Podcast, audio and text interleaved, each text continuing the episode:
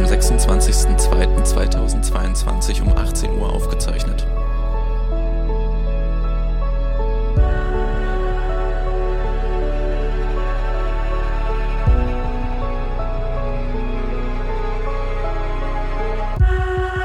Also die ukrainische Bevölkerung, Zivilbevölkerung hilft dir dabei, diesen Podcast aufzuzeichnen in einem Bunker. Die ukrainische Bevölkerung hilft mir nicht nur, diesen Podcast aufzuzeichnen, sondern äh, füttert mich gerade auch durch und hat mich aus der Stadt rausgebracht und so. Insofern bin ich dir unglaublich dankbar. Ähm, wo bist du denn gerade? Und also die Aufnahme läuft. Äh, wo, wo, wo bist du gerade? Wie bist du da hingekommen, wo du gerade bist? Und warum bist du ja. nicht zu Hause? Ja, also ich weiß gar nicht, in welcher äh, Reihenfolge ich das beantworten soll. Vielleicht. Fangen wir mit der einfachsten Frage, Frage an. Warum bist du überhaupt da? Warum bin ich überhaupt da? Ja. Ähm, naja, ich bin Journalistin für den Spiegel und ähm, bin schon ganz früh oder habe ganz früh angeboten, schon vor Wochen meiner Redaktion angeboten, dass ich in die, in die Ukraine fahre, falls der Krieg losgehen sollte. Ähm, es war damals wirklich eher so eine theoretische also so wie man seinen Chefs halt manchmal was vorschlägt, weil man vielleicht denkt, es wird nicht passieren. Ne? Es gab ja die ganze Zeit schon diese amerikanischen Warnungen, dass ihr Krieg ausbrechen könnte und es hat aber keiner so recht geglaubt und ich auch nicht. Und ich spreche aber Russisch und dachte, vielleicht kann ich nützlich sein. Dann habe ich es meinen Chefs eben angeboten, dass ich in die Ukraine fahre, weil es losgehen sollte. Und dann haben die mich letzte Woche angerufen und gefragt, würdest du tatsächlich fahren? Es sieht ja so aus, als würde was passieren. Und ich bin dann nach Kiew geflogen. Ehrlicherweise in der Annahme, dass jetzt die allerhärtesten Kämpfe nicht in Kiew sein würden, dass äh, Wladimir Putin jetzt tatsächlich in der Hauptstadt einmarschiert, das hat, glaube ich, keiner für möglich gehalten. Ähm, und dann ist es passiert und dann war ich da und das ist schon als Journalist irgendwie auch gut und wichtig, aber persönlich ist es natürlich ähm, keine, keine schöne Erfahrung. Genau, deshalb war ich da. Und wo bin ich jetzt? Ich bin jetzt in einem kleinen ukrainischen Dorf ähm, im Zentrum also so 200 Kilometer von Kiew entfernt. Ähm, genau, einfach weil es in Kiew nicht mehr sicher war. Ich bin gestern mit einer Gruppe von Journalisten, gestern war das erste, ist 24 Stunden her, aber es kommt mir vor, als wäre es Jahre her.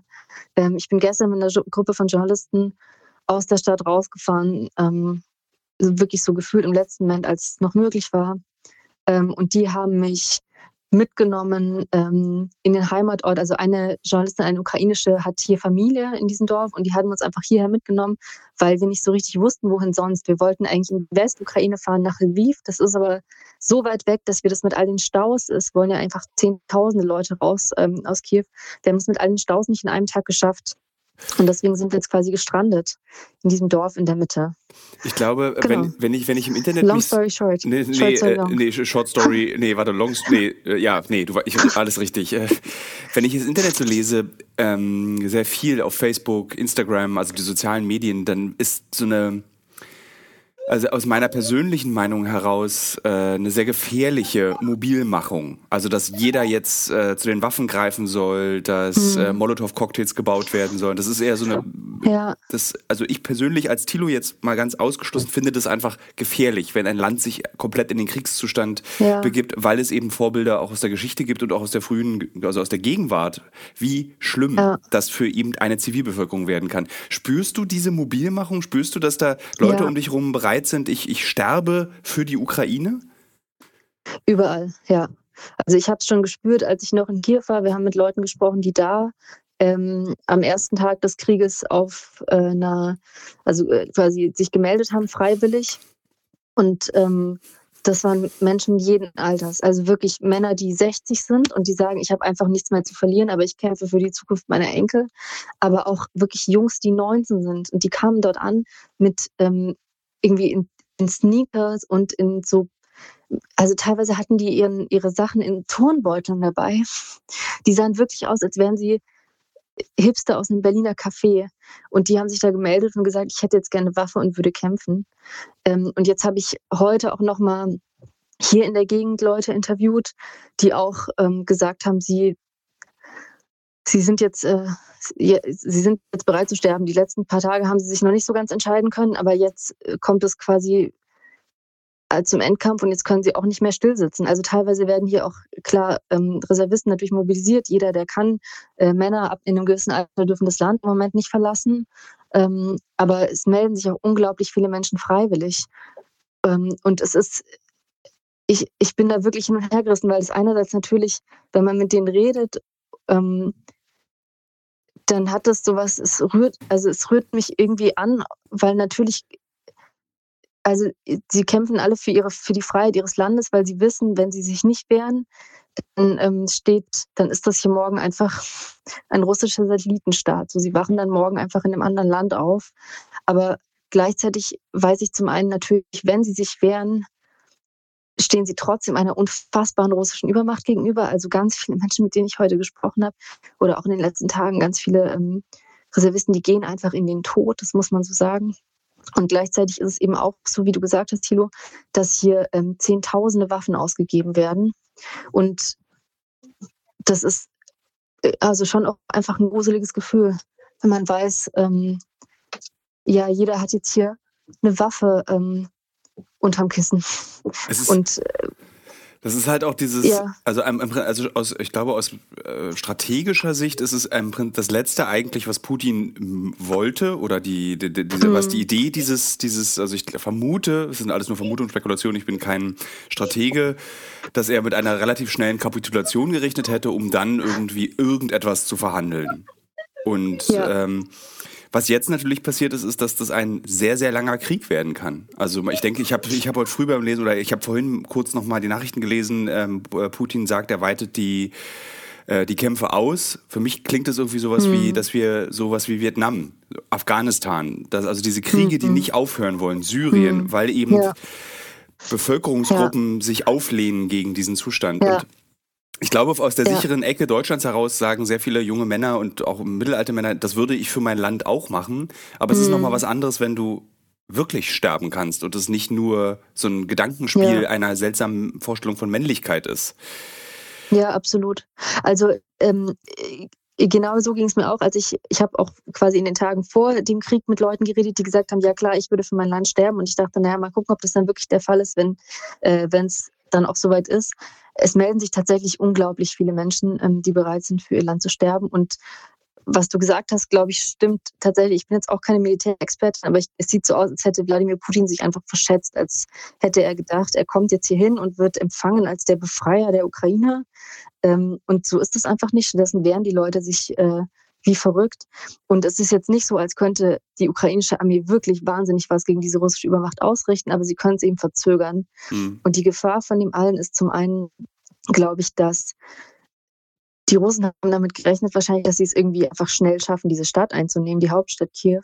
Und wenn sie das nicht hinkriegen, dann werden sie einfach äh, dann werden sie wütend hm. und fangen, also ich würde ihnen auch zutrauen, dass sie es dann einfach in Schutt und Asche legen. Ehrlich gesagt, einfach um an ihr Ziel zu kommen. Ähm, also die, wenn du auf Widerstand triffst, musst du diesen Widerstand mit noch mehr Gewalt beantworten. Und deswegen ähm, ich, mache ich mir unglaublich Sorgen. Und dann ein Satz noch, was du, wo, also mit Vietnam, ich glaube, du hast da nicht so unrecht. Also ich glaube jetzt nicht, dass hier dauerhaft Krieg ausbricht, aber es fragen sich schon alle, wie die Russen sich das eigentlich vorgestellt haben. Also keiner will sie in diesem Land haben. Und also die, selbst wenn sie es jetzt schaffen, diese Regierung zu stürzen und in der Ukraine eine russische Marionettenregierung einzusetzen, dann ist es einfach, es ist halt eine dauerhafte Besatzung eines anderen Landes. Es ist ein bisschen so, als würden wir in den der Vergleich ist ein bisschen schief, aber in den Niederlanden ähm, einmarschieren und jetzt sagen, das ist jetzt Deutschland. Ja. Und Niederländer, bitte akzeptiert das. Also so, das, ich frage mich wirklich, wie sie sich das auf Jahre hin gedacht haben. Das ist, also da wird ein Regime entstehen, das, glaube ich, nur sehr viel Gewalt überleben können wird. Also es gibt äh, für die Hörerinnen und Hörer dieses Podcasts ein anderes Land, in dem das ähnlich passiert ist. Und wie sich das ausgespielt hat, was daraus wurde, kann man ganz gut jetzt sehen, äh, nämlich ähm, Tschetschenien ist so ein Land, ja, was einfach genau. genommen wurde. Es wurde eine äh, mit, äh, dem, mit Kadyrov ein Präsident eingesetzt, der ja einfach das tut, was Russland möchte und äh, jetzt auch tatsächlich auf Reddit schon sichtbar und auch, glaube ich, in, in, den ersten Medien, so, also nicht bestätigte Fotos von seltsamen Armeen, die plötzlich auch Kadyrov schickt, nämlich 10.000 ähm, religiös motivierte Kämpfer. Also so wurden mhm. sie auch angekündigt, was ich total befremdlich fand, dass man einfach mhm. die, die, die, Religionszugehörigkeit mitnimmt, dass man sagt, 10.000 muslimische Kämpfer machen ja. sich jetzt auf den Weg in die Ukraine. Ja. Weil das spielt ja. jetzt am Ende dann, ja, erzähl. Ist bestätigt. Ist, ist bestätigt. Also ich weiß jetzt von 10.000 weiß ich nicht, aber man es ist bestätigt, dass äh, Kadyrov-Kämpfer in der Ukraine sind, ja. Und ja, das stimmt. Die also in der Ukraine, äh, Quatsch, ich bin ein bisschen müde. Nein, das ist voll okay. Ähm, in, Tschetsch in Tschetschenien, ähm, also da, das es ist ja einfach, ich glaube, es ist nicht falsch, es ist einfach eine Diktatur zu nennen. Ne? Da verschwinden regelmäßig Menschen. Ähm, ich gibt es keine, keine Art von Meinungs- oder Pressefreiheit. Es ist einfach kein, kein Ort, an dem man leben oder an dem man irgendwie es ist halt nicht zu vergleichen mit der demokratischen Ukraine, die es im Moment gibt. Es ist einfach ein Polizeistaat und ich fürchte, den wird es hier auch geben ab ja. nächster Woche. Wir haben gestern erstaunlicherweise äh, im Büro über dich gesprochen, äh, also bei uns im Büro. Und zwar haben wir darüber gesprochen, was macht das eigentlich mit Journalisten, wenn man schlagartig in einem Kriegsgebiet hm. ist. Also bei uns, die Kameraleute, unsere Redakteure, ich haben uns ja ähm, wie sagt man, sukzessiv, also wir haben uns an das heiße Wasser gewöhnt. Es wurde einfach immer wärmer mhm. und irgendwann waren wir in Regionen, wo wirklich Krieg ist. Und es hat uns dann mhm. weniger getroffen, verletzt, zerkratzt in unseren Seelen, als wir es erwartet haben. Ich weiß nicht, mhm. deine Erfahrung, du war, wir beide haben schon mal miteinander gesprochen, als du den Konflikt zwischen Israel und Palästina berichtet mhm. hast. Ich glaube, in Israel fühlt man sich auf jeden Fall sicherer, als du dich jetzt gerade fühlst. Aber wie gehst mhm. du mit der Situation um, dass du plötzlich eben hm. Also es ist scheißegal, dass du eine deutsche Journalistin bist. Es ist völlig, also völlig willkürlich. Du reißt dich ein in diesen Flüchtlingsstrom, weil du auch keine hm. andere Möglichkeit hast. Was macht das mit dir?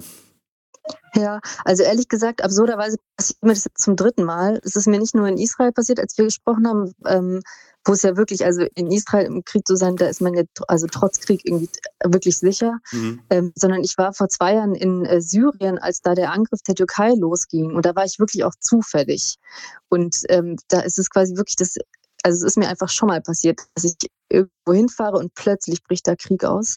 Ähm, was macht es mit mir?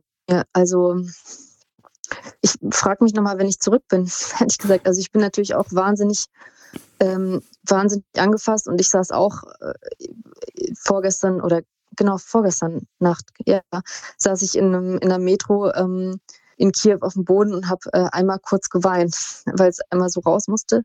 Aber ehrlich gesagt, ähm, in solchen Momenten bin ich dann, glaube ich, vor allen Dingen Journalistin oder versuche vor allen Dingen Journalistin zu sein und habe dann ähm, versucht, eben so gut und so viel es geht noch zu berichten.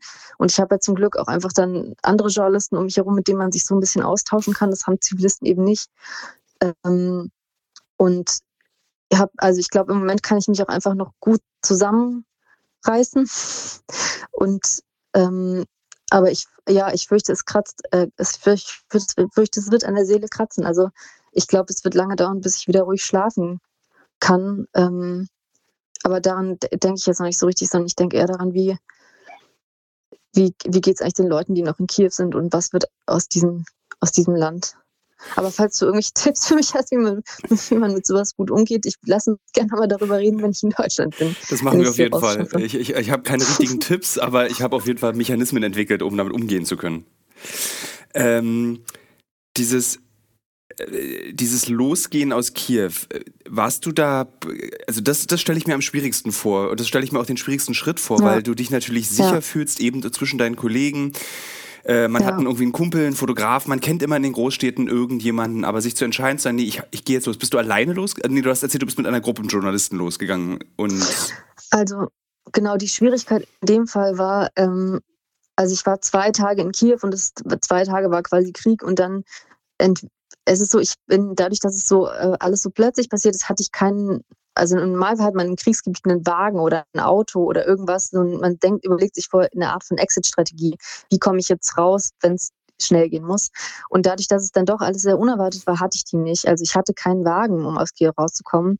Und es war auch nicht klar, ob Züge fahren oder wie. Und ähm, dann hat sich eben einfach, gab es die Situation, dass Kollegen im selben Hotel gesagt haben, wir fahren jetzt raus, wir haben einen Platz im Auto frei und jetzt hast du fünf Minuten, dich zu entscheiden, ob du mitfahren willst oder nicht. Und es war in dem Fall dann einfach klar, wenn ich diesen Platz nicht nehme, dann muss ich bleiben und dann komme ich auch nicht raus. Ja. Die, also einfach nicht. Ähm, die nächsten, ich weiß nicht wie viele Tage. Und ähm, und das ist mir unheimlich schwer gefallen. Also ich, ich, ich also ich, Tilo, du kannst dir das bestimmt vorstellen. Man, Ich, es- ich, man das, gleich, das gleiche Gefühl hatten wir gestern Abend, als ich entschieden habe, Ja. wir fahren nach Lviv und dann haben wir aus Sicherheitsgründen gesagt, wir fahren nicht. Ja, es ist irgendwie eine Mischung aus, aus Schuld. Also es ist sogar ganz viel Schuld, weil man so das Gefühl hat, Menschen im Stich zu lassen, was völlig absurd ist. Ich kann, also es ist ja nicht so, als würde ich denen helfen. Das ist ja schon peinlich, sowas zu denken, aber man hat, es fühlt sich wirklich an, als würde man, als würde man irgendwie aufgeben. Ich schäme mich fast dafür, dass ich nicht da geblieben bin. Und gleichzeitig ähm, muss ich aber wirklich sagen, dass ich einfach auch schrecklich Angst hatte. Also ich, ähm, ich bin da nicht so tough zu sagen, oh, Krieg macht mir nichts aus und ich habe keine Angst vor den Bomben. Ich hatte einfach, ist ich immer hab- gelogen. Ich habe Angst davor. Das ist immer, immer wenn Leute das Ähm, sagen, ist das gelogen. Jeder, je, ja, es, also gibt kein, es gibt keinen, selbst der Ja. abgebrühteste Soldat hat Angst vor Bomben, insbesondere weil der abgebrühte Soldat weiß, was danach kommt, wenn er es Ja. überlebt. Ja, stimmt. Also genau, dann bin ich vielleicht einfach nur ehrlicher. Also ich hatte schon auch einfach wirklich Angst und ich bin, glaube ich, auch jemand, es gibt so Leute, die ähm, sich nicht so viel Gedanken über die Zukunft machen. Ich habe mir dann schon auch einfach in diesen fünf Minuten, die ich hatte, überlegt, okay, ich war jetzt hier irgendwie in, in der Ukraine jetzt eine Woche und jeder Tag war schlimmer als alles, was man sich vorher vorstellen konnte. Also alles, wo man vorher gedacht hat, das wird auf keinen Fall passieren und so schlimm kann es ja nicht werden. Es war jeden Tag noch schlimmer. Also man dachte, Kiew wird niemals angegriffen und plötzlich wurde es irgendwie von allen Seiten angegriffen. Man dachte, ach, Putin blufft nur und plötzlich standen überall Truppen. Und deswegen habe ich dann auch in diesen fünf Minuten, in denen ich drüber nachgedacht habe, was tue ich jetzt? Ich ha- hab's halt, ich dachte, ich halte es als auch nicht für ausgeschlossen, dass diese komplette Stadt in Schutt und Asche gelegt wird. Und ich hoffe, dass ich mich täusche. Aber ich dachte, es ist, ich, habe jetzt fünf Minuten, in denen ich jetzt einfach auch so, ich will nicht sagen, über mein Leben entscheide, aber ähm, Es gibt so, wir ja, haben bei uns ist wirklich, ähm, ja. eine, äh, dieser journalistische Ehrgeiz ist so gefährlich. Also das ist Ja. das, was dich umbringt am Ende. Und bei uns gibt es diese eine Regel, bevor du sagst, okay, gehen wir jetzt dahin, gehen wir oder bleiben wir hier? Und dann sagst du diesen, sage ich mir oder wir im Team sagen uns oft diesen Satz, äh, keine Geschichte ist es wert, dafür zu sterben, weil wenn du stirbst, hilfst du niemandem damit. Und wenn Ja. du, wenn du, wenn du für dich selbst entscheidest, das Risiko, wenn ich dort an diese Kreuzung gehe, wo jetzt geschossen wird, um darüber zu berichten, dort zu sterben, ist so hoch, dann tu es nicht. ja, So, also ich- eigentlich ich hast du die, du hast eine absolut richtige Entscheidung getroffen und du musst auch kein, also auch wenn ich so krass nachvollziehen kann, dass du diese Scham empfindest, es ist vollkommen Ja. richtig, was du getan hast. Es gibt Also nichts anzuzweifeln ich- daran. Ja, das ist nett, dass du das sagst. Ich finde vor allen Dingen, mein Vater sagt immer, man sollte nicht dumm sein. Und ähm, es ist irgendwie banal, aber es stimmt total. Also, Das ist vollkommen, ist vollkommen richtig. Er hat, er hat recht. also man sollte einfach, ich bin keine Kriegsreporterin. Also es ist mir, ich war jetzt mehrfach im Krieg, aber ich bin originär, Krieg ist einfach nicht mein Game. Ich bin, äh, ich habe mich zwar so ausgerüstet, also ne, ich habe irgendwie so Dinge wie Bargeld dabei und eine Stirnlampe und ich habe einen Notfallrucksack gepackt, den ich schnell mitnehmen kann. Also so die Basics habe ich ähm, alle äh, befolgt. Aber und ich habe eine schusssichere Weste dabei, aber ich bin keine Kriegsreporterin. Das ist nicht mein ähm, mein Metier. Und ich glaube, jemand, der sich in sowas nicht auskennt und der nicht weiß, okay, was ist jetzt hundertprozentig sicher und welche, wie verhalte ich mich genau in welchem Fall und der das auch noch nie so gemacht hat, dessen Chance zu sterben ist halt einfach auch noch viel höher. Und dann es ist einfach nicht der Moment, um Kriegsreporter zu spielen, in Anführungsstrichen. Also Ja. es wäre auch, es wäre einfach, es wäre dumm. Und ähm, jetzt sind äh, Leute, also wir haben beim Spiegel Menschen, die das viel besser können als ich und die jetzt auch im Kiew sind, beziehungsweise auf dem Weg. Und dann ist es in dem Fall einfach auch, ähm, glaube ich, verantwortungsbewusst den Staffelstab abzugeben und zu sagen, ich, ähm, das, das ist, ich riskiere hier was, dass niemand, also was heißt, dass niemandem was bringt, aber im Zweifelsfall bringe ich auch noch andere Leute in Gefahr durch mich, weil ich Ja. mich nicht auskenne. Ähm, Genau, aber es ist, fällt einem unfassbar, sch- also es fällt einem wirklich schwer. Und natürlich sitzt man dann den ganzen, das wirst du auch kennen, Thilo, den ganzen nächsten Tag da und denkt sich, oh nein, wäre ich doch geblieben. Und jetzt verpasse ich, jetzt äh, irgendwie, ich will gar nicht sagen, verpasse ich was, aber jetzt berichtet da im Moment keiner. Und das ist ja furchtbar und das äh, es quält einen wirklich. Aber Das Lustige ist, dass dieses Interview mit dir sich jetzt in so eine ganz seltsame Psychologie, äh, Psychologie der Journalisten, die in solchen Gebieten arbeiten, entwickelt. Äh, Lass mich dir was beichten. Ich vermute, dass ich diese Podcast ist, dass ich mir den Arsch, auf, Arsch aufreiße, um diese Podcasts zu machen, ist, weil ich nicht hinfahren kann. Ich glaube, ich versuche so zu kopen. Ich habe um 4.30 Uhr am 22. Nee, wann war es? 24. ging es los, ne? Um, vi- um 4.30 Uhr deutsche Zeit, 5 Uhr, habe ich sofort bei ProSieben angerufen, beim Fokus mich gemeldet und gesagt, so, ich bin bereit. Ich fahr los. Oh Mann. Dann habe ich bei Oh. mir im Büro angerufen und das Büro ganz schlimm mit mir geschimpft. Tilo, wir sind keine News-Redaktion. Hör auf damit. Weil sie, Hm. Ja, recht haben sie. ja, es ist, sie haben auch vollkommen recht. Und dann habe ich gedacht, okay, irgendwas muss ich tun, um darüber berichten zu können. Und dann habe ich gesagt, okay, dann mache ich einfach Podcasts. So. Ja, das ist so Survivors Guild ein bisschen, ne? Ja. Und gleichzeitig muss man auch sagen, also jetzt nochmal, um es auch von der anderen Seite zu sehen, ich hab, bin hier mit, also man braucht ja immer, äh, vielleicht wissen das Hörerinnen und Hörer nicht, aber man braucht ja, um in, in ein anderes Land zu fahren oder auch von einem im Kriegsgebiet einfach ein Team. Also man braucht einen Fahrer vor Ort und man braucht Mhm. einen Übersetzer, man braucht Leute, die sich auskennen. Und es gibt von denen in Kiew nicht so viele oder in der Ukraine und die sind alle völlig überfordert. Die kriegen jetzt jeden Tag Anfragen von Journalisten, die plötzlich von ihnen wollen, dass sie ihnen jetzt eine Reise hierher organisieren. Ja. Und die sind alle so, okay, könnt ihr uns bitte einfach, könnt ihr, dürfen wir uns bitte einfach in Sicherheit bringen? Mhm. Ich hatte Äh, gestern. was, wollt, was wollt ihr jetzt von uns? Äh, ein, ein, ein, einer dieser Menschen, die so etwas beruflich tut, der anonym bleiben will, mit dem habe ich ja gestern gesprochen und der meinte, es ist halt so, er, er kriegt so viele Nachrichten, er kann nicht mal mehr beantworten. Also er kriegt so, er, Ja. die BBC schreibt ihm und er schafft es nicht, seinem besten Kunden zu antworten, weil er damit beschäftigt ist, seine Familie zu retten. So. Ja, und genau, und also ich sitze hier auch mit vier Journalisten fest, die halt sagen, sie kriegen jeden Tag eine Mail von Leuten, kannst du bitte für uns arbeiten? Aber niemand fragt sie, geht's euch eigentlich gut? Habt ihr euch eigentlich eure Familie in Sicherheit gebracht? Und die sind so, keiner, alle interessieren sich für unseren Krieg, aber keiner interessiert sich für uns. Ja. Und das stimmt natürlich auch irgendwie. Also man sollte halt auch nicht in, in ein Kriegsgebiet reisen, um jetzt irgendwie seine Abenteuerlust ähm, Lust zu befriedigen. Nee, aber ist das, ich glaube, Ähm. dass für erfahrene Kriegsreporter ein großer Teil davon eben auch Abenteuerlust ist, weil was ich nach dem, was du jetzt gerade erzählt hast, was du jetzt zum dritten Mal erlebt hast, da kann ich dir auf jeden Fall schon mal garantieren, dass deine äh, sommerlich freundliche Reportage über Zirkusdompteure, die du begleitest durch Deutschland, das wird, es wird irgendwas passieren in dir, weil du dann feststellst, so, Oh. ist das jetzt, ist das, was ich machen, ist das wichtig, jetzt darüber zu schreiben? Also, Hm. das ist das große Problem, glaube ich, für Journalisten, wenn sie anfangen, zufällig oder unzufällig in Krisengebieten zu sein, dass Hm. sie merken, alles andere, was ich vorher, ich meine, ich, ich habe angefangen, über Videospiele zu schreiben.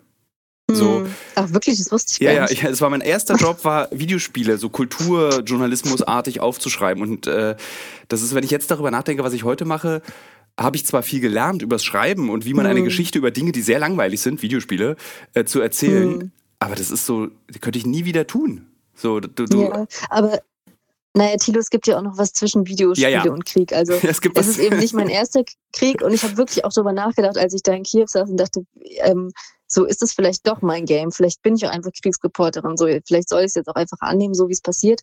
Aber ähm, es, also das ist eigentlich nicht das, was ich mache. Ich schreibe normalerweise ähm, nicht so schnelle nachrichtliche Texte, in denen man, also grob gesagt, Leichen zählt, sondern ich begleite ja oft Menschen ganz lange. Mhm. Es ist ein bisschen absurd, aber zeitgleich ist ähm, ein Artikel von mir im Spiegel erschienen über einen Trump-Wähler, den ich mehr als ein Jahr lang begleitet habe. Ja. Und ähm, das ist natürlich jetzt im Moment null relevant, aber ich glaube und aber ich glaube oder ich hoffe, dass ich auch nach oder ich denke wirklich, dass ich auch nach diesem Krieg trotzdem jemand sein wird, werde, der ähm, nicht dem Adrenalin hinterherrennt und auch nicht schnell die schnelle Aufmerksamkeit sucht, sondern die menschliche Geschichte. Und Das- die hätte ich in Kiew natürlich trotzdem gefunden. Das aber, wirst du, du wirst ähm, es definitiv tun, aber diese Geschichten, die man ja trotzdem früher extrem kompliziert fand oder als Arbeitsprozess, dieses, das kennst du ja, dass wenn man dann Hm. anfängt, also egal wie eine Geschichte ist, sie ist trotzdem schwer für denjenigen, der sie schreibt. Das wird für dich wie Urlaub Ja. sein. Weil du einfach Ach, weißt, okay. geil, ich habe jetzt irgendwie so, ich kann jetzt einen Menschen einfach ein Jahr begleiten oder Mhm. äh, so eine, also ich habe gerade für die Geschichte, äh, für die Zeit eine Geschichte über das Schwimmen wieder geschrieben und dann sitze ich so da und denk so, es ist auch geil, ich muss nicht mal weg vom Schreibtisch. So, ich, Ja. ich muss einfach über Schwimmer und Leute, Schwimmen die ich muss schwimmen gehen und ich muss über Leute, die schwimmen gehen, schreiben und die beobachten und das ist natürlich dann so, das ist wie Urlaub, fühlt sich das dann an. Aber das ist interessant, weil ehrlich gesagt, ich habe, ähm, also das wird jetzt alles hier sehr journalistisch. Ich, Das, ich nicht, glaube, die Hörerinnen und Hörer interessiert es trotzdem. Ich, ich, Okay, also- bestimmen wir jetzt einfach mal. Also mein Kollege Jonathan Stock, der glaube ich jetzt auch auf dem Weg nach Kiew ist, ähm, mein Spiegelkollege, der hat mal den Satz gesagt, äh, ich, ich zitiere ihn jetzt hoffentlich nicht falsch, aber der ist mal nach Syrien gefahren, ähm, bevor das andere Reporter getan haben. Und der hat gesagt, oder war es Libyen oder war es beides, egal, aber der hat mal gesagt, über Krieg berichten ist eigentlich wahnsinnig einfach. Weil es ist, also es ist einerseits natürlich gefährlich, ähm, und ja, also es, die, es ist logistisch nicht so leicht, aber alles, was du siehst, ist krass. Mhm. Und Menschen weinen ständig. Es ist alles voller Emotionen. Es ist alles, es schreit sich alles an. Es ist alles unglaublich intensiv. Und es aufzuschreiben, ich habe also, um jetzt was aus Kiew auszuschreiben, ich habe mich hingesetzt und ich habe 20 Minuten dafür gebraucht. Die Geschichte ist einfach so, ähm, sie ist so ein, einfach irgendwie leid ist, man muss sich nicht anstrengen, damit das bei Leuten ankommt. Mhm. Und es ist viel schwerer, ich finde es viel schwerer, eine, eine Geschichte zu schreiben, die einen nicht anbrüllt und dafür zu sorgen, dass die trotzdem jemand liest. Also ähm, ich will jetzt nicht sagen, dass sich Krieg anfühlt wie Urlaub, überhaupt nicht. Aber ähm, weiß, die Recherche fühlt sich natürlich im Vergleich wie Urlaub an, aber äh, genau, das, ich, das, ich musste oft an diesen Satz, äh, dass, dass ähm, Krieg eigentlich äh, journalistisch irgendwie langweilig ist von äh, Jonathan denken, als ich da jetzt. Das, das, das, das Gleiche gibt es auch tatsächlich für die Bildsprache. Ähm, also so hm. Kriegsfotografie ist immer eine einfache Fotografie, weil du nur, also ja, genau. wir sagen bei uns immer so, das ist wie, wie Fotos in Island machen. Jedes Foto wirkt. Mhm. Und im Krieg ist es auch so. Von ja, kaputten, ja, genau. kaputte Häuser, Gras, was irgendwo rauswächst, also als einfachstes Kriegsmotiv ähm, ja. Es funktioniert bei, bei, also weil du musst da nichts, irgendwie kein Licht aufbauen, du musst irgendwie, jedes Bild hat irgendeine Wirkung. Und so ist es natürlich auch in den Texten. Alles liegt total brach. Also so die Emotionen. Ja, genau, du musst halt nicht suchen genau. nach dem, ja. Also es ist natürlich unglaublich gefährlich und es ist ein total wichtiger Job und ich will es auch nicht runterspielen, überhaupt nicht. Ähm, aber ja, ich äh, irgendwas sagt mir, dass ich trotzdem äh, jetzt keine, kein Adrenalin-Junkie werde. Aber wer weiß, who knows, vielleicht telefonieren wir demnächst aus irgendeinem anderen Kriegsgebiet, in dem ich wieder zufällig gelandet bin. Ähm, hast du eigentlich äh, alles mitnehmen können, was du mit in die Ukraine genommen hast, oder hast du dich entschieden, ich lasse etwas zurück im Hotel? Ich habe jetzt alles mitgenommen, tatsächlich, weil es ging. Also ich hatte ähm, ich hatte einen extra so gepackt, dass ich im Zweifelsfall, ich habe einen, so einen Koffer dabei. Also es war einfach auch nicht klar, als ich in die Ukraine gekommen bin, war es nicht klar, bin ich da jetzt für eine Woche oder für drei, geht dieser Krieg los und also oder auch nicht oder zieht sich das jetzt noch einen Monat? Und deswegen habe ich relativ viel mitgenommen. Ähm, und dann auch noch eine schusssichere Weste und einen Helm, die irgendwie zwölf Kilo oder so wiegen. Mhm. und ich habe aber so gepackt, dass ich im Zweifelsfall den Koffer einfach da lassen kann. Und ich habe noch so einen kleinen Rucksack, in dem irgendwie so Dokumente sind und einmal äh, Wäsche zum Wechseln und eine Taschenlampe und ein, irgendwie ähm, na, äh, eine Powerbank und so. Und ich wäre auch bereit gewesen, den Koffer da zu lassen, aber er hat jetzt tatsächlich einfach in dieses Auto gepasst. Ja. Und deswegen habe ich alles äh, mitgenommen. Ja. Äh, und nicht zurückgelassen. Aber also, ganz viele andere Menschen haben natürlich super viel zurückgelassen. Wenn du vor einer Woche noch überlegt hast, wie lange bleibe ich eigentlich in der Ukraine, nämlich drei, fünf, zwei Wochen, vielleicht auch mhm. übermorgen wieder zu Hause, weil irgendwie ein Friedensvertrag äh, glücklicherweise hätte abgeschlossen werden können. Wie lange glaubst du denn, dass du jetzt in der Ukraine bleibst? Ja, das ist eine sehr gute Frage. Also, ähm, oh, ich habe, ich bin, ich bin so ein bisschen, wir kennen uns nicht so gut, Thilo, aber ich bin so ein bisschen pessimistisch äh, als als Person, deswegen äh, Disclaimer, aber ich vermute, dass ähm, dieses Land sehr schnell fallen wird. Also ich glaube nicht, dass es jetzt wochenlanger Stellungskrieg sein wird. Lustigerweise würde Und, ich das als Optimismus bezeichnen. Wirklich? Na, weil umso länger dieses Land sich wehrt, umso mehr Menschen einfach sterben, weil einfach es geht um, wenn wir uns sorgen, sorgen wir uns um die Zivilisten. Und ich weiß, aber es, es, es, es, weißt, es führt ja zu nichts. Es würde ja nichts. Die, der Widerstand bringt ja nicht dafür, dass Putin sagen wird, ach okay, ich gehe wieder zurück, tut mir leid, war ein Fehler. Ich also, weiß, aber man möchte, aber man möchte natürlich trotzdem nicht, dass er, dass natürlich er, nicht. Dass er seinen ja. Willen bekommt. So, natürlich ich nicht. weiß, du hast völlig recht, aber natürlich möchte man es nicht. Ja. Aber egal, wie auch immer, das in jedem, in jedem Szenario, denke ich, ist der militärische Teil in einigen Tagen vorbei. Das würde ich mal tippen. Ähm, oder zumindest der größte militärische Teil. Und was dann passiert, weiß ich ehrlich gesagt nicht. Ähm, ich würde versuchen, keine Ahnung, also wenn es eine Möglichkeit gibt, nach Kiew zurückzugehen, zu kehren und zu, um da zu berichten, ohne dass da ähm, jetzt auf der Straße gekämpft wird, würde ich das auch noch machen, auf jeden Fall. Deswegen wäre mein Plan jetzt erstmal hier irgendwo abzuwarten, jetzt nicht gerade in diesem Dorf bei Fremden, aber ähm, irgendwo in der Ukraine abzuwarten, vielleicht noch eine Woche oder zwei, ähm, ob es eine Möglichkeit gibt, wieder nach Kiew zu fahren und von da aus zu berichten, was jetzt mit diesem Land passiert. Ähm, also ich wäre bereit, hier auch lange Zeit zu bleiben. Ähm, man kann irgendwie auch gedanklich dann eh nicht zurück, habe ich so das Gefühl. Wirst du jetzt auch wissen, was ich meine. Ja. Also ich kann natürlich, der Spiegel hat es mir freigestellt, ich könnte jetzt auch meinen Koffer packen, ähm, und nach Polen oder in die, ähm, nach Moldawien fahren und einfach sagen, ich fliege nach Hause. Also keiner hält mich hier. Ähm, aber ich, irgendwie kann man es dann auch nicht, nicht loslassen. Und ich habe eben den Vorteil, dass ich Russisch spreche. Das heißt, ich kann mit Leuten hier relativ einfach reden. Es wird jetzt mit jedem Tag schwieriger, weil die glauben, ich sei Russin. Ich habe ähm, einfach, also ich rede, ich spreche quasi fließend Russin, äh, Russisch und ähm, aber ich kann mich mit Leuten relativ leicht unterhalten.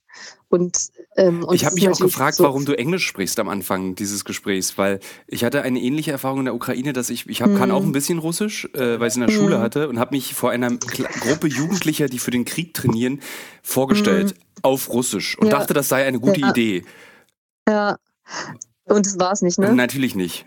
Die Jugendlichen genau, haben also gelacht also und das habe ich habe es lustigerweise vorhin auf Instagram auch erzählt. Die Jugendlichen haben gelacht und der Kommandant oder der, der den beibringt, der war halt so sauer und die Person, die mich begleitet ja. hat, meinte so, hm, naja, war vielleicht nicht so eine dolle Idee, aber schon cool. Dann wissen sie einfach, du kennst dich ein bisschen aus. Ja, also ich meine, äh, es, ist, es ist ja eben so, dass die meisten Ukrainer schon auch Ukrainisch und Russisch sprechen. Und bis vor einigen Jahren, so bis vor ziemlich genau sieben oder acht, äh, war es auch überhaupt kein Problem, Menschen auf Russisch anzusprechen. Und diese, ähm, dieser verständliche Hass auf alles Russische, der ist jetzt ehrlich gesagt eine Neuigkeit. Und ähm, ich bin jetzt hier an diesem, also ganz viele junge Menschen vor allen Dingen, die ähm, auf dem Maidan demonstriert haben, die wollen natürlich keinen die wollen einfach kein Russisch mehr sprechen. Die verstehen mhm. es, aber für sie ist das die Sprache des Landes, das sie unterdrückt. Und ich bin jetzt hier in der Ukraine mit mehreren Journalisten und die teilweise ähm, sind hier auch einfach, zwei sind quasi Westeuropäer und die sprechen eh und Englisch untereinander. Und die anderen verstehen, glaube ich, Russisch und sprechen es auch, aber wollen es nicht sprechen. Und das respektiere ich dann auch. Okay. Und äh, spreche quasi Englisch mit ihnen. Und jetzt war es heute dann interessanterweise so, ich habe bei einigen Interviews, ich meine, ich weiß, dass die Menschen mich verstehen und ich weiß, äh, dass ich sie verstehe und äh, aber so und dann habe ich, ich habe oft mit Englisch angefangen und dann, ähm, weil es aber leichter wurde, hab, bin ich dann doch auf Russisch geschwitzt und sie, sie können es ja. Also in dem Moment, in dem sie merken, ich will ihnen nichts Böses, fangen dann viele auch an Russisch zu sprechen. Ich habe ehrlich gesagt irgendwann angefangen, Russisch mit einem deutschen Akzent zu sprechen, einfach absichtlich bewusst, damit äh, damit sie verstehen, ich bin, also ich bin keine Russin, damit sie mich nicht so als, als so was Feindliches empfinden. Ähm, und auch damit mich niemand für einen Spion hält. Den Moment hatte ich heute nämlich auch mal. Was, was nicht äh, überraschend ist in den Zeitungen dort, dass, dass man dich für einen Spion halten könnte durch dein Russisch. Ja, also es gibt tatsächlich auch einfach, hier ist eine Warnung ausgegeben worden, dass äh, Saboteure im Land sind. Und es gibt jetzt die offizielle Anweisung, wenn man jemanden verdächtig findet, soll man den einfach festhalten selbst. Und ich habe heute eben ein Interview auf Russisch geführt und als also so ein, mein erstes heute Morgen und da habe ich wirklich auch noch fließend Russisch gesprochen. Und da kam dann irgendwann die Polizei, weil die offenbar jemand gerufen hatte, warum diese äh, einfach weil da eine Frau war, die Russisch auf, auf Russisch Fragen gestellt hat. Oh Gott, oh Gott, oh Gott. Und äh, ja, genau. Und es war dann alles okay. Ich hatte einen Presseausweis dabei und äh, auch Kolleginnen, die äh, eben Ukraine sprechen, die es erklärt haben. Aber danach dachte ich so, okay, jetzt spreche ich vielleicht doch lieber Russisch mit einem deutschen Akzent, was irgendwie völlig absurd ist. Aber ähm, und die Leute können mich halt auch nicht zuordnen. Ne? Ich spreche hm. Russisch, bin aber keine Ukrainerin. Ähm, ja, also verstehe ich schon, dass sie dann auch verwirrt sind. Ich habe irgendwo gelesen, dass deine Großmutter aus der Ukraine geflohen ist. Ist, war das, bist du das mhm. Das warst du, ja. Also du hast. Ich war das, ja. Ja, ja. Du hast also auch Bezüge zu diesem Land, äh, was ja irgendwie gefühlt seit 150 Jahren eigentlich jedes Mal immer wieder geschüttelt wird. Immer wieder angegriffen, ja. immer wieder überfallen wird. Weißt du was? Äh, ich traue mich gar nicht zu sagen, aber ich bin tatsächlich das erste Mal hier. Das, äh ich war, also ich war noch nie in der Ukraine. Ich bin einfach ähm, ich habe irgendwie über andere Regionen berichtet. Ich habe mich extra, weil ich eben aus der, äh, ich will nicht sagen aus der Gegend komme, aber weil ich weil meine Großmutter aus der Ukraine kommt und ich äh, in Russland geboren bin, ich habe mich extra ferngehalten von allem Osteuropäischen und ähm, hab, bin tatsächlich jetzt das erste Mal da und habe auch erst vor kurzem erfahren, als dass meine Großmutter aus Donetsk geflohen ist vor den Deutschen 1941. Wir haben an Weihnachten haben wir telefoniert und haben witzigerweise über den Krieg gesprochen und darüber wohl ausbericht, meine Oma und ich. Und da hat sie mir erzählt, dass sie 1941 evakuiert wurde, um vor Hitler zu fliehen. Ja. Und, und dann auch noch aus Donetsk. Mit der Geschichte. Aber dann auch noch aus Donetsk, ne? Und jetzt ähm, Plotpoint in der Geschichte äh, sitzt ihre Enkelin, die inzwischen Deutsche ist, auf, äh, da und flieht vor den Russen. Es ist, man kann sich irgendwie nicht ausdenken. Merkst du Aber ich habe sonst keine Verbindung zu dem Land. Ähm, dieses, wovor ich mich am allermeisten fürchte, ist ähm, dieses, was du aber schon angedeutet hast, deswegen ist die Frage eigentlich Quatsch, aber ich stelle sie trotzdem. Dieses Nicht-Differenzieren zwischen Putins Politik und dem russischen Volk. Hm. Das, ähm, spürst du das in der Bevölkerung? Also ich weiß die Antwort, du wirst hm. ja sagen, dass, dass die Menschen auf der Straße einfach Russland verachten. Ja. Alles, was russisch ist. Ja, also ehrlich gesagt, es ist ich, also ich habe es vor ein paar Tagen noch nicht gespürt. Es ist, ähm, also es gibt ja, die Russen behaupten ja, dass in der Ukraine alles Russische unterdrückt wird. Und sie sagen ja, die Regierung von Zelensky seien Faschisten und die würden quasi einen Genozid am russischen Volk verüben. Ähm, und ganz viele Menschen hier sind aber einfach auch Russen und also ethnisch gesehen, ähm, wenn man so will. Und bis vor zwei Tagen, als dieser Krieg losging, habe ich diese Verachtung noch nicht so gespürt. Also klar, da ähm, also da haben die Leute auch lieber ukrainisch geredet als russisch, aber mhm. ich habe in Kiew am Tag vor dem Krieg Leute befragt und habe mit denen völlig selbstverständlich russisch gesprochen. Und keiner hat ähm, mich schief angeguckt. Also diese, diese enorme Wut auf das Land, die hat Putin jetzt in den letzten zwei Tagen so einmal hochkochen lassen, was ja wirklich absurd ist, weil er hat das, was er quasi versucht zu bekämpfen, hat er jetzt angeblich versucht zu bekämpfen, hat er jetzt selber ausgelöst. Ja. Also ich glaube, dieses, wenn, wenn Putin von einem Genozid spricht, was absolut äh, was schändlich ist, dass er diesen Begriff verwendet, weil einfach jeder Genozid, der jetzt in den letzten Jahren auf der Welt, wir erinnern uns an die Jesiden zum Beispiel äh, in Nordsyrien und ähm, Westirak, ähm, mhm. äh, so in Frage stellt. Also was er was er, glaube ich, meint immer mit damit, und meine, meine Freunde und Eltern haben mich das auch gefragt, was meint er eigentlich damit? Ist es dieses zum Beispiel, hm. dass, dass die Sprache verboten werden sollte? Also es gab ja wirklich die Parlamentsentscheidung, Russisch hm. soll verboten werden, russische Medien hm. sollen verboten. Ich glaube, das und das ist das, was er auch unter Faschismus versteht. Hm. Aber also äh, die, was Quatsch die, natürlich ist, aber ähm, ja, aber die, ich meine, also wenn, korrigiere mich, wenn ich jetzt falsch liege, ne, aber die Gesetzgebung ist ja jetzt, war ja nicht so, dass Russisch verboten wurde, sondern es gab, glaube ich, die Anweisung, im Café soll man Menschen zuerst auf Ukrainisch ansprechen und erst dann, wenn sie es explizit wollen, auf Russisch. Aber ich glaube, das, das reicht, so, es hat so einem, das hat einem, einem, einem, Putin gereicht, als zu sagen, wir haben hier, wir haben hier was mit Imperialismus und Faschismus zu tun in der Ukraine, wenn schon Sprachen verboten werden. Ja, du, aber ich glaube, also ähm, das ist keine Rechtfertigung. Ich will nicht jetzt hier sagen, es ist eigentlich gut, was er da gemacht hat. Das, das sollte es nicht bedeuten, nee, was ich gerade gesagt habe. Nee, nee. Ich, ich glaube nur wirklich, dass in seinem Kopf auch noch, äh, also der, ich glaube, er hat einfach wirklich völlig jeden Bezug zur Realität verloren. Mhm. Also was der sich hier zusammenreimt, was angeblich in diesem Land passiert, ich glaube, also ich könnte mir wirklich vorstellen, dass er auch ernsthaft dachte, er wird hier einfach als Befreier empfangen. Das glaube ich auch. Ja. Ich glaube das auch. Es ist halt so fernab der ja. Realität. Also wirklich selbst die, selbst die Russen, die, also ich habe jetzt heute auch mit Leuten geredet, die gesagt haben, sie hätten irgendwie Nachbarn, die eigentlich sagten, naja, Russland, es wäre irgendwie besser, wenn wir zu Russland gehören würden. Selbst die, also die, die werden ja heute genauso bombardiert. Und selbst die haben jetzt inzwischen einen furchtbaren Hass auf diesen Mann.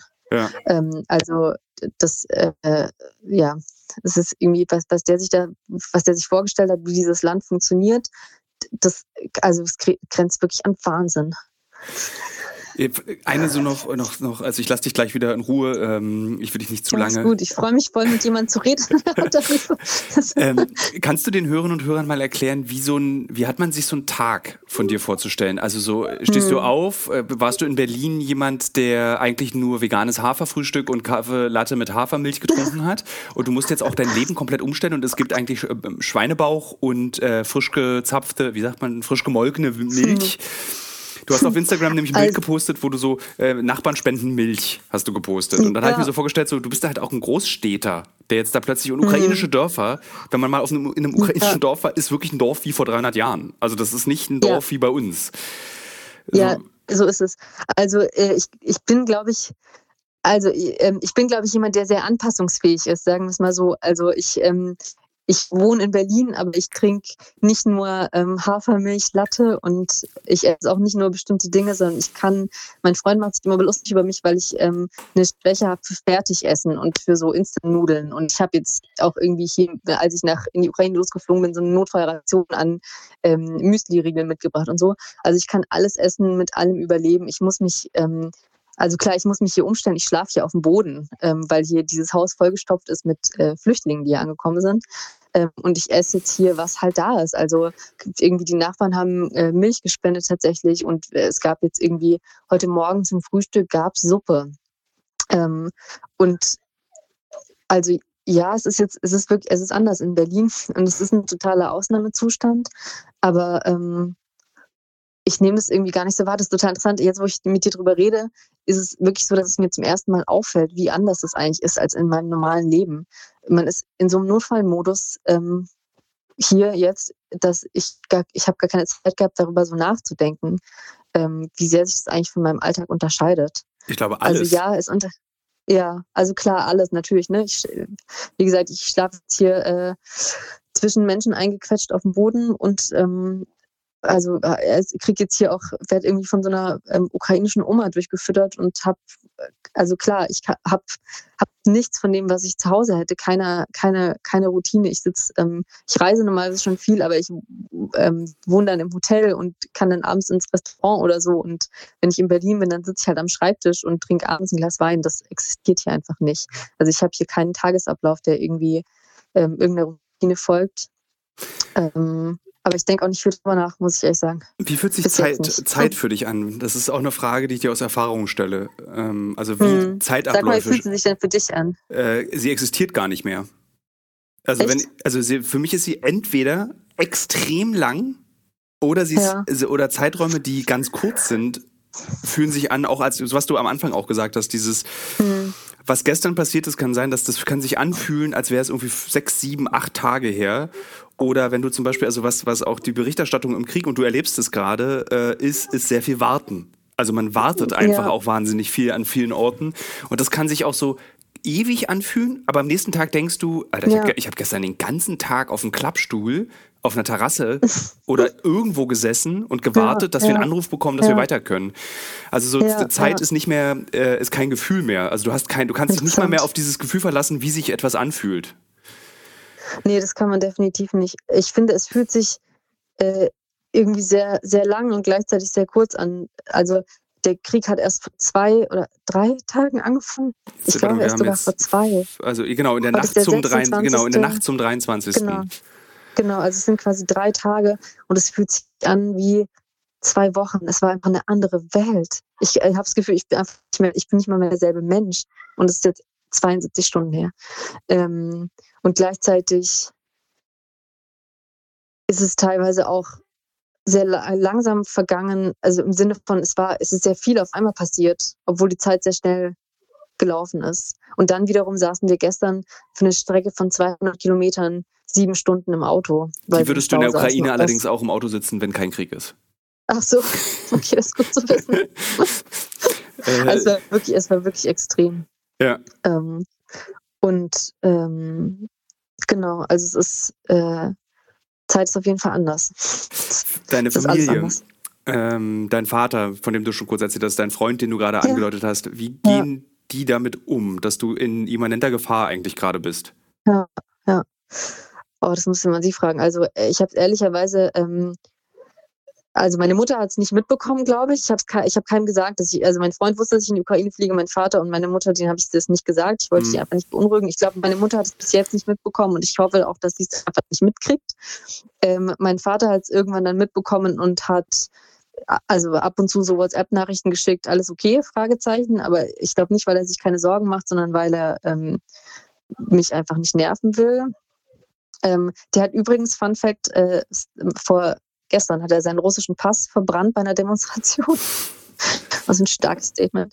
Ja, das machen ähm, gerade, äh, den kennst du, glaube ich, auch, mein geschätzter Freund und äh, mein Lieblingsfotograf, den ich mitnehme, Nikita Tereyoshin.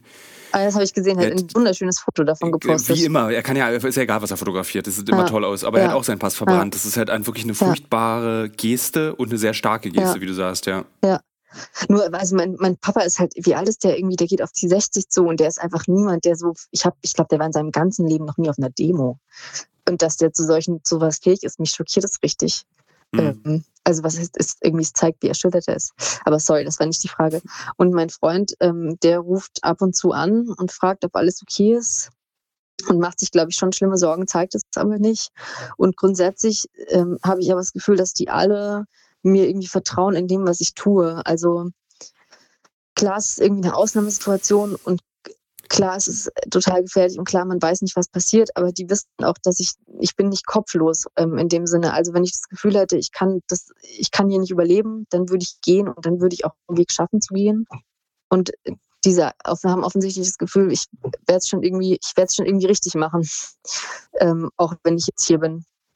Und äh, deswegen so bleiben die einigermaßen ruhig und das macht mich auch macht mich auch ruhiger. Wenn die jetzt totale Panik schieben würden, würde mir das, glaube ich, nicht helfen. Hast du was zu lesen dabei?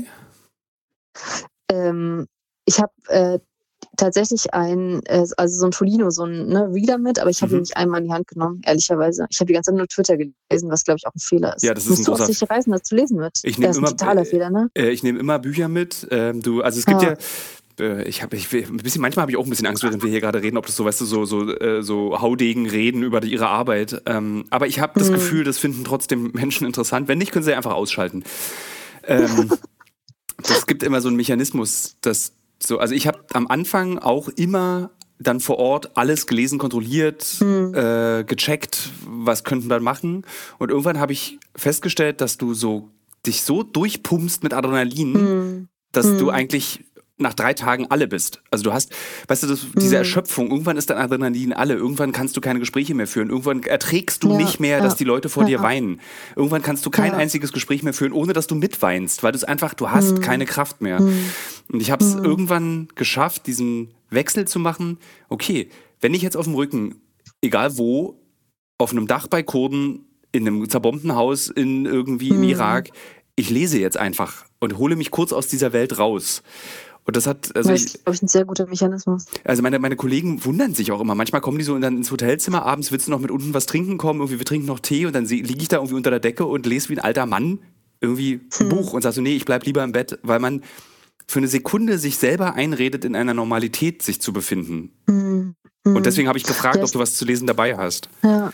Das ist ein sehr guter Hinweis. Also ich bin jetzt ehrlicherweise auch jetzt, seit ich äh, aus Kiew raus bin, noch nicht zum Lesen gekommen, aber vielleicht ist es, vielleicht sollte ich das wirklich. Es ist, ähm, ich glaube, wahrscheinlich ist es ein guter Weg, um einmal auch kurz runterzukommen. Es hat dann fast so was Meditatives, ja. weil ich, sonst ist es eben, ne, man in jeder freien Sekunde starrt man auf sein Handy und guckt sich an. Also gerade in Kiew war es ganz schlimm, da gingen dann so Horrorszenarien rum, was jetzt alles heute Nacht passieren würde. Ja. Und es hilft einem einfach nicht. Man wird nur panischer und man kann nichts dagegen tun.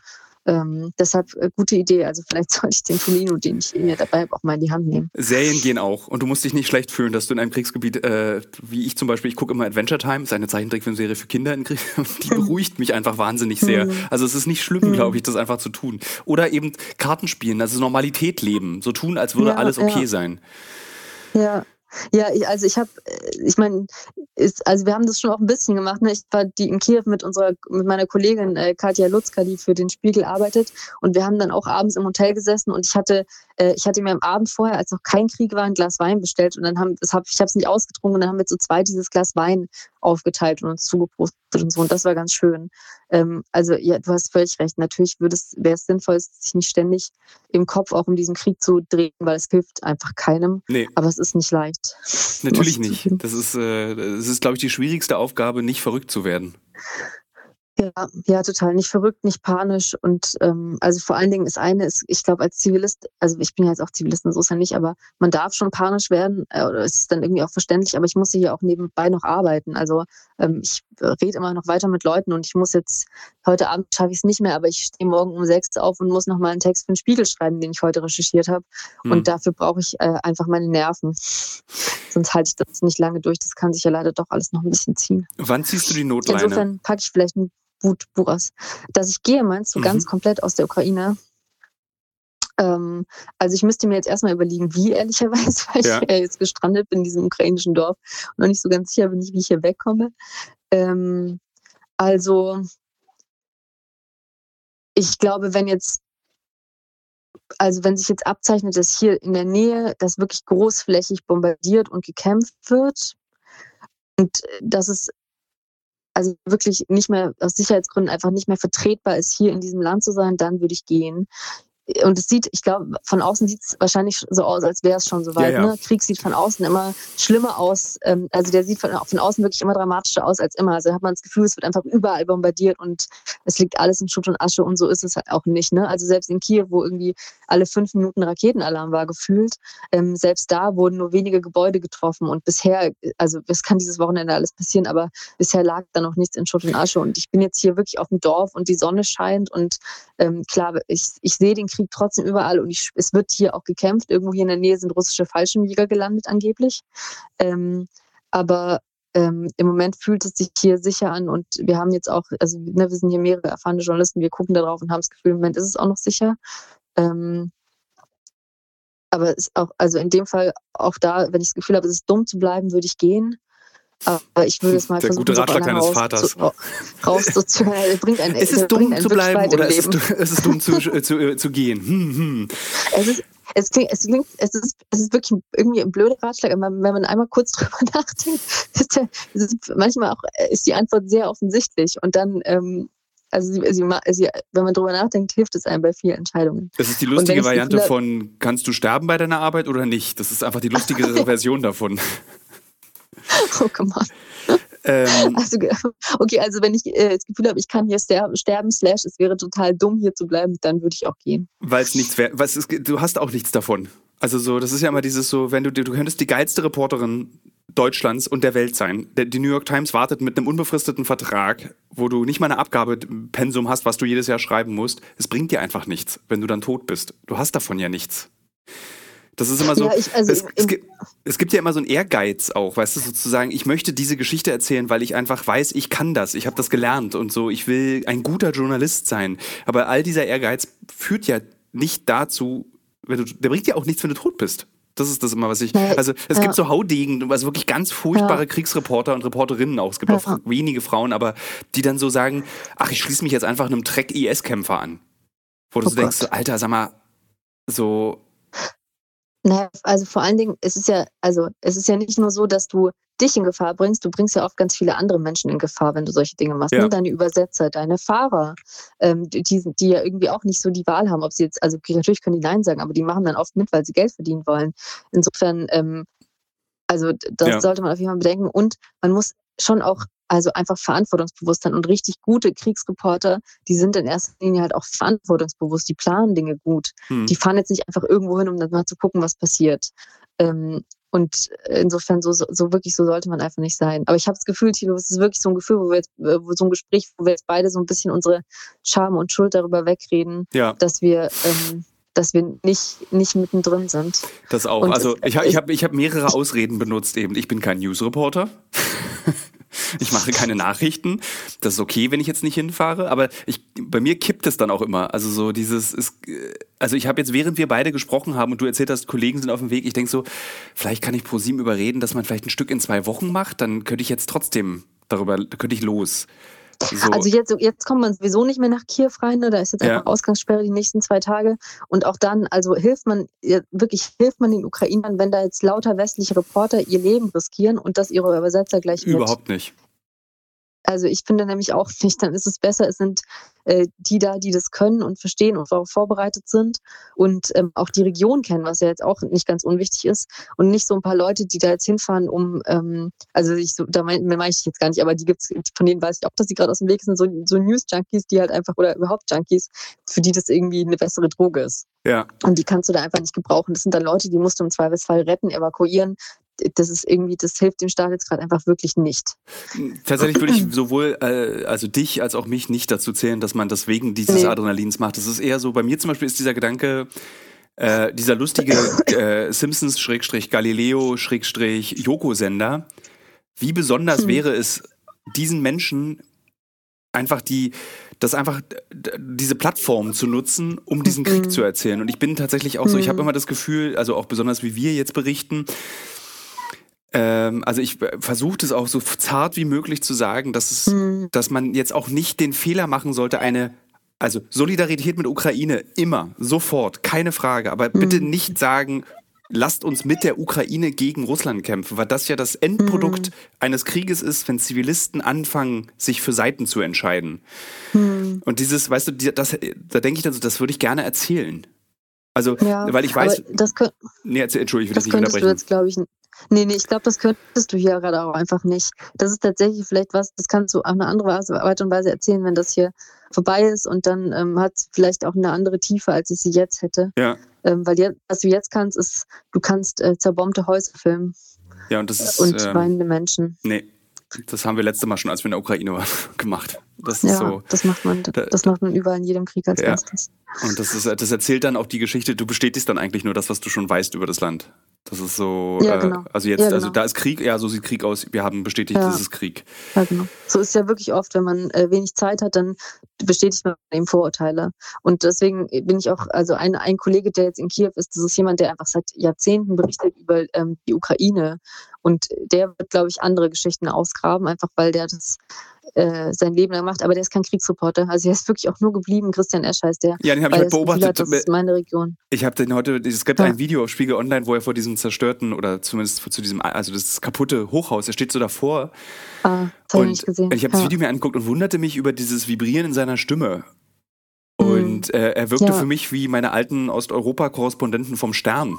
So, eigentlich ist das nicht mein Ding, was ich hier gerade erlebe. So, ich, ich weiß, ich bin nee. dabei, wenn irgendein Separatistenführer sich irgendwo trifft mit irgendwem und begleite ihn und schreibe darüber. Aber Krieg ist nicht das, das was ja. ich ähm, also er hat schon über Aserbaidschan und Armenien auch berichtet ja. und, aber, und kennt sich einfach unglaublich gut aus. Aber Christian Esch ist kein Kriegsreporter und gleichzeitig, wir haben äh, mehrfach gesprochen, bevor ich gefahren bin und er wollte nicht gehen. Er hat gesagt, das ist jetzt meine Region, das wird für immer alles verändern. Ich kann nicht gehen. Es war einfach auch, also er war einfach nicht abzubringen davon. Mhm. Er hat noch nicht mal auch, auch nicht den leisesten Zweifel gehabt.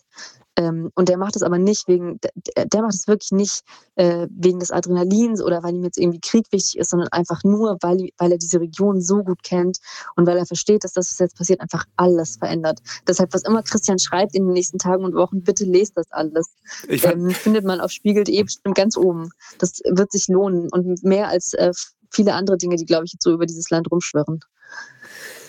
Äh, ich habe eigentlich noch fünf Millionen Fragen, aber ähm, äh, wie spät ist bei dir? Du hast eine Stunde plus, ne? Bei dir ist jetzt halt neun. Ich, ich habe keine Ahnung, ich habe keine Uhr. Ich sitze jetzt aber nur so kurz, das kann man sich jetzt, glaube ich, hier nicht vorstellen, aber weil hier dieses Haus so vollgestopft ist, sitze ich jetzt in der Besenkammer. Ja. Und auf dem Boden. und äh, rede mit dir. Also, ähm, genau. Das ist, äh, also ich krieg, ja. krieg, hier nichts mit, nichts mit von der Zeit. Kannst du dich beteiligen finanziell an dem Haus, dass du sagst, ich habe ein bisschen Kohle vom Spiegel, ich kaufe ja. uns heute mal was, das funktioniert, ja? Auf jeden Fall, ja, ja. Okay. Auf jeden Fall. Klar, ich habe jetzt heute das Benzin ausgelegt und klar lasse ich den Geld da dafür, dass ich hier war. Nicht die Quittung vergessen. Du weißt, wie hart, egal ob ja. Krieg ist oder nicht, du weißt, wie hart die Redaktionen sind mit Quittungen, die man nicht mitbringt. Oh, du, wir haben jetzt so ein neues, Redakt so ein neues äh, Buchungssystem, wo man jetzt alles in so eine App eingibt und es ist in der Theorie, soll es irgendwie super schnell sein und total einfach und in der Praxis sagt es dir halt dauernd, funktioniert nicht, weil es nicht ausgelegt ist auf solche Sachen wie hier. was, was, was gebe ich denn da ein als, äh, als Expense, ähm, also quasi als Ausgabe? Wie nenne ich denn das hier? ich mache mach immer Eigenbeleg. Das gibt es, glaube ich, auch. Es so. muss, muss bei dir in der App auch geben. Eigenbeleg ist ja dann Bestechungsgeld, Benzingeld, äh, irgendwie so einfach Geld, was du verloren hast. Und das müsste bei dir auch funktionieren. Ja, du musst angeben, wofür. Du kannst nicht, also kannst einen Eigenbeleg ausstellen, musst sagen, wofür. Also da, du hast ja, also da muss ja noch Fantasie vor Ort sein, dass du sechs Flaschen Milch. Also, ja, liebe Spiegelbuchhaltung, wenn da bald steht Kartoffeln von Oma, dann das Essen, das ich in der Ukraine bekomme. Vielen Dank, dass du dir die Zeit in dieser Situation genommen hast, äh, dieses Gespräch mit mir zu führen. Ähm, Vielen Dank, dass du mit mir geredet hast. Es hat mir jetzt gerade wirklich geholfen. Auch tatsächlich. Das äh, habe ich gerne äh, getan. Das ist, äh, ja, es, war, es war auch schön, also wir haben ja in den letzten schön. Tagen viel miteinander geschrieben, oder ich habe versucht, ich wollte dir auch nicht auf den Keks gehen. Ähm, wir haben ja miteinander kommuniziert über Instagram. Und äh, ja, also so, danke. Ja, danke dir. Es hat mir echt, es hat mir wirklich geholfen. Es war äh, jetzt irgendwie gut, sich mit dem, mit einem Kollegen auszutauschen darüber, wie, wie es in so einem Gebiet ist. Und jetzt fühle ich mich wirklich auch ähm, besser und ein bisschen weniger schuldig. Nicht viel, aber ein bisschen. Dann, dann hat es doch noch, dann hat es auch für uns beide sich das gelohnt, weil ich mich auch weniger schuldig fühle. Also deswegen haben wir uns ja, Schuld befreit. Also vielleicht gründen wir eine neue Journalistenreligion. Weil das ist ja eigentlich das Hauptprinzip von Religion. Schuld, Schuld nehmen. Wir, ähm, können auch, wir können es auch Selbsthilfegruppe nennen. Oder so. Oder so. Ich drücke jetzt auf Stopp.